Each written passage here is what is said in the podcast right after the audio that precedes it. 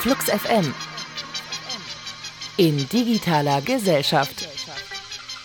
So, und schon ist vorbei mit Späßchen. Leider, Ja. muss man sagen. Wir müssen euch über ein Phänomen aus dem Netz informieren, das überhaupt nicht zum Lachen ist. Alles, was man tippt, kann nämlich gegen einen verwendet werden. Das äh, hatte man sich so vielleicht schon mal gedacht. Äh, jetzt ist aber genau dieser Satz das Ergebnis einer Untersuchung, die Forscher der Princeton Universität in der vergangenen Woche vorgestellt haben. Die Wissenschaftler fanden heraus, dass rund 500 der weltweit meistbesuchten Webseiten jeden Tastendruck und jede Mausbewegung der Nutzerinnen und Nutzer aufzeichnen. Wie das genau funktioniert, warum die Technik überhaupt eingesetzt wird und welche Gefahren für die Privatsphäre damit verbunden sind, das bespreche ich jetzt eben mit Volker Tripp von der Digitalen Gesellschaft in der 98. Ausgabe. Kann das sein? Das ist so. Verrückt. Ähm, lass uns nochmal von Anfang an auf dieses Thema blicken, beziehungsweise lass uns es nochmal aufdröseln für die jenen wenigen da draußen, die es noch nicht mitbekommen haben. Was haben die Forscher untersucht und was haben sie herausgefunden? Ja, die Forscher haben sich unterschiedliche Webseiten angeschaut, analysiert und dabei festgestellt, dass sogenannte Session Replay Scripts in diesen Webseiten eingesetzt werden. Ähm, was das bedeutet, ist ganz einfach, wenn man ein Formular beispielsweise hat, in das, in das man Daten eintragen kann oder man trägt sein Login ein, ja, sein Passwort, dann schneiden diese Skripte jeden Tastaturanschlag und auch jede Mausbewegung mit, selbst dann, wenn man das gar nicht abschickt. Mhm. Ja, das heißt also, ohne dass ich jetzt auf Submit oder was auch immer Enter. gedrückt habe, Enter gedrückt habe, genau, ja, wird alles mitgeschnitten. Und Ja. es gibt also auch von den Forschern so ein Video, was sie auf YouTube gestellt haben, wo man sich das mal anschauen kann. Da sieht man auf der einen Seite, wie jemand eben solche Einträge vornimmt, Ja. aber sie noch lange nicht abgeschickt hat. Und auf der anderen Seite sieht man, was dieses Skript mitschneidet. Und man kann tatsächlich ganz genau sehen, es ist also mit mit ganz kurzer Verzögerung, kann man ganz genau nachverfolgen, was dieser Mensch auf dieser Webseite macht. Ja, das und ist gruselig. Genau, und diese Daten, die äh, werden eben zum einen dort ähm, aufgenommen von den Skripten und dann an Drittanbieter, die eben letztlich diese Skripte ähm, zur Verfügung stellen, geschickt und bei denen dann gespeichert. Jetzt fragt man sich, welche kriminelle Organisation steckt hinter dieser Idee? Wer hat sich diese äh, Aufnehmen-Funktion für Internetaktionen quasi ausgedacht? Es handelt sich nicht um organisierte Kriminalität im Prinzip, obwohl das ist eine Definitionssache. Naja, genau. Denn eigentlich äh, ist ja der Trick der Geschichte oder die Intention hinter diesen äh, Recordings, dass man Informationen über die Nutzer und Nutzerinnen zusammensammelt, die dann für Werbezwecke eingesetzt werden können Ja. zum Beispiel. Zum Beispiel. Also ähm, bei diesen Webseiten, die diese Technik einsetzen, auf denen diese Skripte laufen, äh, da handelt es sich um wirklich recht bekannte, Spotify zum Beispiel, What? Skype, Microsoft, Adobe, WordPress. Also es gibt eine ganze Reihe von wirklich sehr bekannten Webseiten, die das einsetzen. Wie gesagt, 482 waren es jetzt unter den 50.000 meistbesuchten. Die Forscher gehen allerdings von einer etwas höheren Dunkelziffer aus, weil offensichtlich nicht bei jedem Besuch der Webseite Ja, diese okay. Skripte greifen. Deswegen können Sie gar nicht sagen, ob das nicht vielleicht noch auf anderen Webseiten läuft.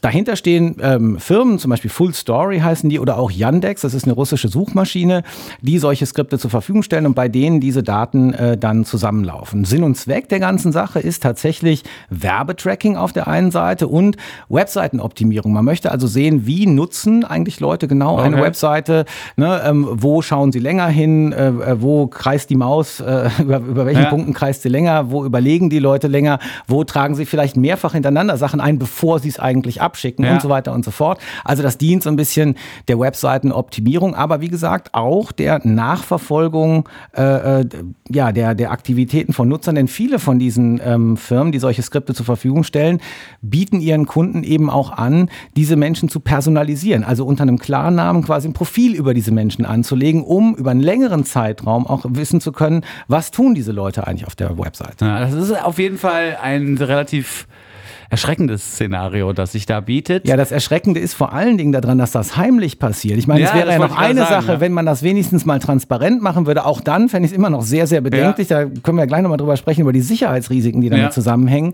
Aber äh, das, das wirklich perfide daran ist, dass es eben heimlich passiert. Ja, so eine Öffentlichmachung fände ich äh, durchaus nachvollziehbar, wenn man sagen würde, äh, hier Nutzer XY, du bist momentan auf unserer Seite unterwegs und wir sind gerade dabei, die zu optimieren. Bist mhm. du damit einverstanden, dass wir deine Bewegungen auf der Seite quasi aufnehmen und recorden und diese dann dazu verwenden, die Website zu optimieren? Da wird es bestimmt zwei, drei Leute geben, die sagen, ach komm, mach doch, nimm doch mit auf. Ja? Könnte Auch, sein. Wenn es äh, durchaus eine bedenkliche Aktion ist. Und darüber müssen wir jetzt eben sprechen. Was passiert mit den Informationen, beziehungsweise wie gefährlich ist dieses äh, Szenario für den Datenschutz? Im Prinzip hebelt das den Datenschutz ja komplett aus. Ja, den Datenschutz und vor allen Dingen auch die Datensicherheit. Ja. ja? Ähm, denn also solche Einträge können eben zum Beispiel auch Passworte sein.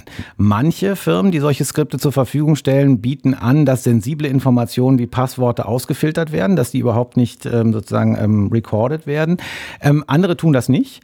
Und es ist sogar so, dass die Bildschirminhalte, die aufgerufen werden, teilweise mit äh, aufgezeichnet werden. Das heißt, wenn jemand irgendwo in den privaten Bereich, also auf sein privates Konto bei irgendeiner Webseite zugreift, werden all die Informationen, die dort stehen, auch mit angezeigt. Also zum Beispiel Kontoinformationen, Kreditkarteninformationen oder sowas. Und auch das kann mitgelockt werden. Mhm. So, das große Problem ist jetzt, normalerweise, wenn man solche sensiblen Daten überträgt, also wenn ich jetzt irgendwo bei einer Webseite mich einlogge, dann steht oben in der URL, in der Browserzeile steht dann immer HTTPS. Und also, du freust dich und ja, denkst dir, I'm safe. Genau, also das wäre nämlich eigentlich dann der sichere Übertragungsweg, also ja. verschlüsselte Übertragung. Also denkt man, die Daten sind sicher. So, das Problem ist jetzt, dass teilweise die Übertragung von dieser Website zu den Drittanbietern, wo die Daten gespeichert werden, oder wenn eben die, die Kunden dieser Drittanbieter diese Daten auch wieder abrufen, dann sind die Verbindungen häufig nicht gesichert. Mhm. Und das bedeutet, es ist relativ einfach für jemanden, eine sogenannte Man-in-the-Middle-Attacke zu machen, also diese Daten auf die Art und Weise dann abzugreifen. Und man muss sagen, solche Portale eben wie jetzt Yandex oder Full Story oder so, die solche Skripte anbieten, die sind natürlich wahnsinnig beliebte Ziele, weil die Leute, die gerne Daten sammeln, sensible Daten sammeln möchten, die wissen, dass das jedenfalls eine Quelle ist, wo sie sehr gut und sehr einfach daran kommen. Umso schlimmer also, dass teilweise die Verbindungen zu diesen Anbietern überhaupt nicht gesichert sind. Mhm. Ja? Ähm, jetzt fragt man sich natürlich, was kann man tun, um sich quasi auch vor so einer Man-in-the-Middle-Attacke zu schützen oder um vielleicht auch dieses ganze Hin- und Hergeschiebe von Daten äh, zumindest einzuschränken am heimischen Rechner. Gibt es da Möglichkeiten? Ich habe gelesen, so ein Adblock Plus Blocker würde schon was bringen. Ja, also ein Skriptblocker, sowas mhm. wie NoScript oder uBlock Origin zum Beispiel, die kann man sich umsonst runterladen, sind, sind einfach ähm, Plugins für den Browser, ähm, die kann man benutzen. Allerdings muss man eben wissen, auch diese Plugins muss man erstmal vernünftig konfigurieren. Ja, wenn man also erstmal sagt, block erstmal alle Skripte, dann hat man vor allen Dingen erstmal das Ergebnis, dass viele Webseiten einfach nicht mehr ja. richtig funktionieren. Und dann muss man Schritt für Schritt sozusagen schauen, welche Skripte schalte ich frei und welche schalte ich nicht frei, damit diese Website funktioniert.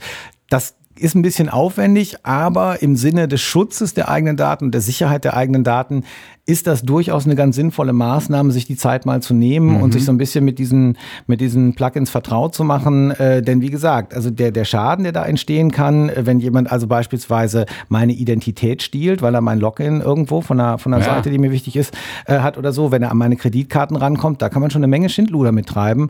Und ähm, insofern ist es durchaus ganz vernünftig, sich mal mit solchen Tools auseinanderzusetzen. Jetzt eine Frage vielleicht noch mh, mm, zum Abschluss des Themas. Was macht der Gesetzgeber? Was ist da in der Mache? Denn das Ganze, finde ich, hört sich so an, als müsste man da auch mit gesetzlichen Mitteln mal ran an diese Problematik. Ja, genau. Also so Werbetracking ist zurzeit noch relativ unreguliert, muss ja. man sagen. Aber auf EU-Ebene gibt es äh, die Bestrebung, ähm, eine sogenannte E-Privacy-Verordnung zu erlassen. Mhm.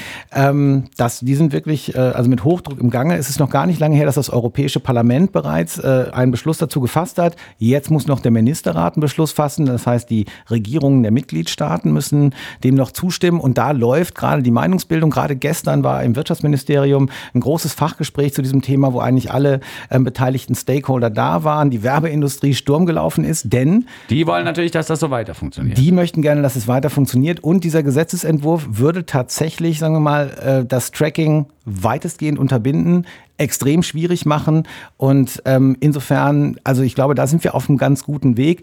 Inwiefern diese Form des Trackings davon dann erfasst würde oder verboten würde, ist allerdings eine Frage, die ist fast schon wieder einen Schritt weiter ja, als die Gesetzgebung ist. Das stimmt, ja. aber trotzdem äh, kann man ja den europäischen Politikern und Politikerinnen unterstellen oder denen, die auf politischer Ebene, auf europäischer Ebene Politik machen, dass sie äh, die Datensicherheit über den Möglichkeiten ansiedelt, für die Werbeindustrie ihre Zielgruppe leichter zu definieren. Also Ja, ich meine, das also, ist doch wichtiger. Natürlich, ja. Und also man muss sagen nochmal, im Europäischen Parlament ist das auch so. Ja. Jetzt muss man eben schauen, ob äh, die Mitgliedstaaten, also auch die deutsche Bundesregierung zum Beispiel, das so sieht und dann eben für uns auch auf europäischer Ebene so vertritt. Das wird sich jetzt in den nächsten Monaten zeigen. Ja.